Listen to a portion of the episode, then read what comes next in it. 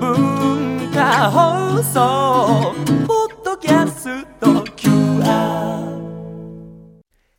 この時間はリスナーご意見番いいねっか新潟リスナーのあなたに知っていただきたい新潟県についての情報をお届けしております。あなたにも一緒に考えていただきたい新潟県についてのクイズもあります。お付き合いください。今日のテーマは新酒。新しいお酒ですね。今年もそろそろ新酒が出回り始めております。新潟県は全国で一番多い90もの蔵元がある県でまた都道府県立では唯一の日本酒専門の研究試験場を有しておりまして官民で協力をして質の高い日本酒作りを行っております。で日本酒の中でも新酒えその年に収穫されたお米を使って醸造されたものなんですね。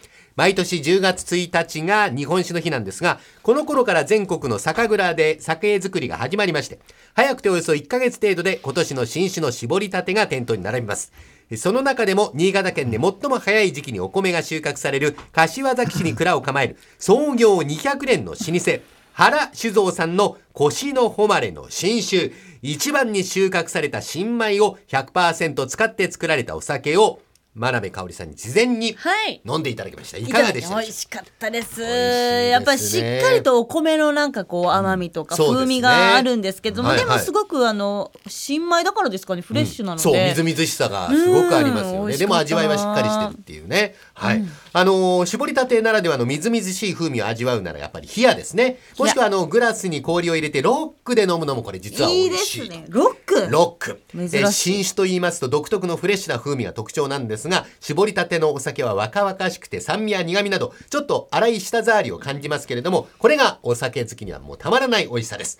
日本酒は10月から3月頃までが仕込みの期間とされているので出来たてをいち早く味わえるのがまさにこれからの季節と、でスタジオにはこんな日本酒も用意してあります。お。ブルーのボトルが本当に綺麗ですね。形状はねビールみたいですけどお。注ぐとあ。泡がシュワシュワシュワシュワシュワ。シャンパングラスに注がれました。泡が立っております。いい泡立ち。はいご用意したのは酵母が自然の泡を閉じ込めた甘酸っぱくシュワッと弾ける炭酸が爽やかなスパークリング純米酒の泡酒というひらがなで泡酒と書きます。パークリング純米酒はい。実は泡酒も原酒造さんのお酒なんですね。こちらのお酒も真鍋さんにお試しいただいておりますが、今も飲んでいらっしゃいますけれども。これねあの、スイスイいけますね。スイスイいきますね。ちょっとやっぱりああの甘みもあるので、はいはい。女性なんかこういっちゃったらねいっちゃったらねグイグイグイっていっちゃうんでかいいですすね。はい、大竹さんもね食べただけだけどなんかやっぱ甘なんか甘甘いの？甘みがあるの？甘みがあるの？はい。でシャンパンっぽいんですけど、うんでも、はい。奥飲むとちゃんと日本酒っていう不思議な味わいですね。はい。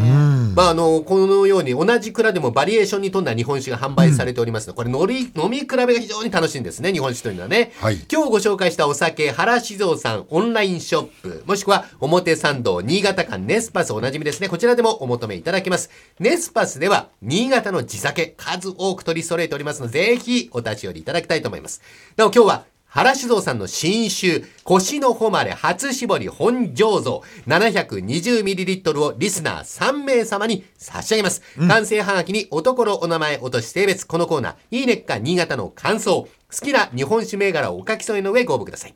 宛先です。郵便番号105-8000に文化放送、大竹誠ゴールデンラジオ、いいねっか新潟、新潟の新酒係。よろしいですか？完成はがきにおところお名前、お年性別。このコーナー、いいねっか新潟の感想、好きな日本酒銘柄を書いて、郵便番号105-8000に文化放送、大竹誠ゴールデンラジオ、いいねっか新潟、新潟の新酒係です。11月21日金曜日の決心有効、たくさんのご応募お待ちしております。そして、新潟の日本酒イベントといえば、新潟県の酒蔵が一堂に会して、自慢の酒を味わえる新潟酒の陣が、来年3月14日、15日に開催されるんですね。詳しい情報はこれから公式 Facebook や Twitter で公開されますので、ぜひチェックしてみてください。では、クイズです。えー杉の葉の穂先を集めて作られました大きな玉、球体をそのお飲み屋さんの前で見たことはありませんでしょうか？お料理屋さんの前で見たことありませんでしょうか？はい、えー写真をご覧いただきたいと思うんですけどもね。はいはいでっこれはかいですよね結構。相当大きいです。杉玉と言いまして、日本酒の蔵元や酒屋さんなどの軒先に吊るされております。で、杉玉は一見酒屋さんの看板のようにも見えますが、実はある大切な役割を持っているんですね。それはどんな役割でしょうか。えー、まあ、杉玉は1年に1回作られまして取り替えられるんですね。新しい杉玉は青々とした緑色なんですけれども、時間が経つとともにだんだん茶色に変色していきますが、どんな役割を持って軒先に吊るされるのか。えー、それでは真鍋さん。はい。先ほど迷信みたいなことじゃなくて、はい実用のことっていうヒそうですントをねはいいただいたので、虫よけ。虫よけ。はい。大竹さん。まあ実用的なことで言ったらねまあ虫だろうねなんか俺もそう思うね、うん。なんかスズメバチの巣みたいなに見えるから他の虫がやばいと思って。いやなんか近寄らないとか。に匂いなあ匂いな杉の匂い。杉の匂いでそっか。近づかないのがいいたそういう成分があったりするのかな。あと親父が頭ぶつけたりする。親父、いじめ。親父いじめのための。親父いじめまあでも何ある種の虫だろうなハエか蚊かなんかはい。そんなんじゃないかな、えー、ではヒントです。違うんだ、はい。違うんだこのコーナーには珍しく、えー本編とクイズが連動しております。は？今日は何の話をしましたか？日本酒。日本酒、しかも、泡？泡？そうじゃなくてえ、新酒の話がしましたね。はいはい。いや、わかったはい。新酒できましたよ正解です。はい。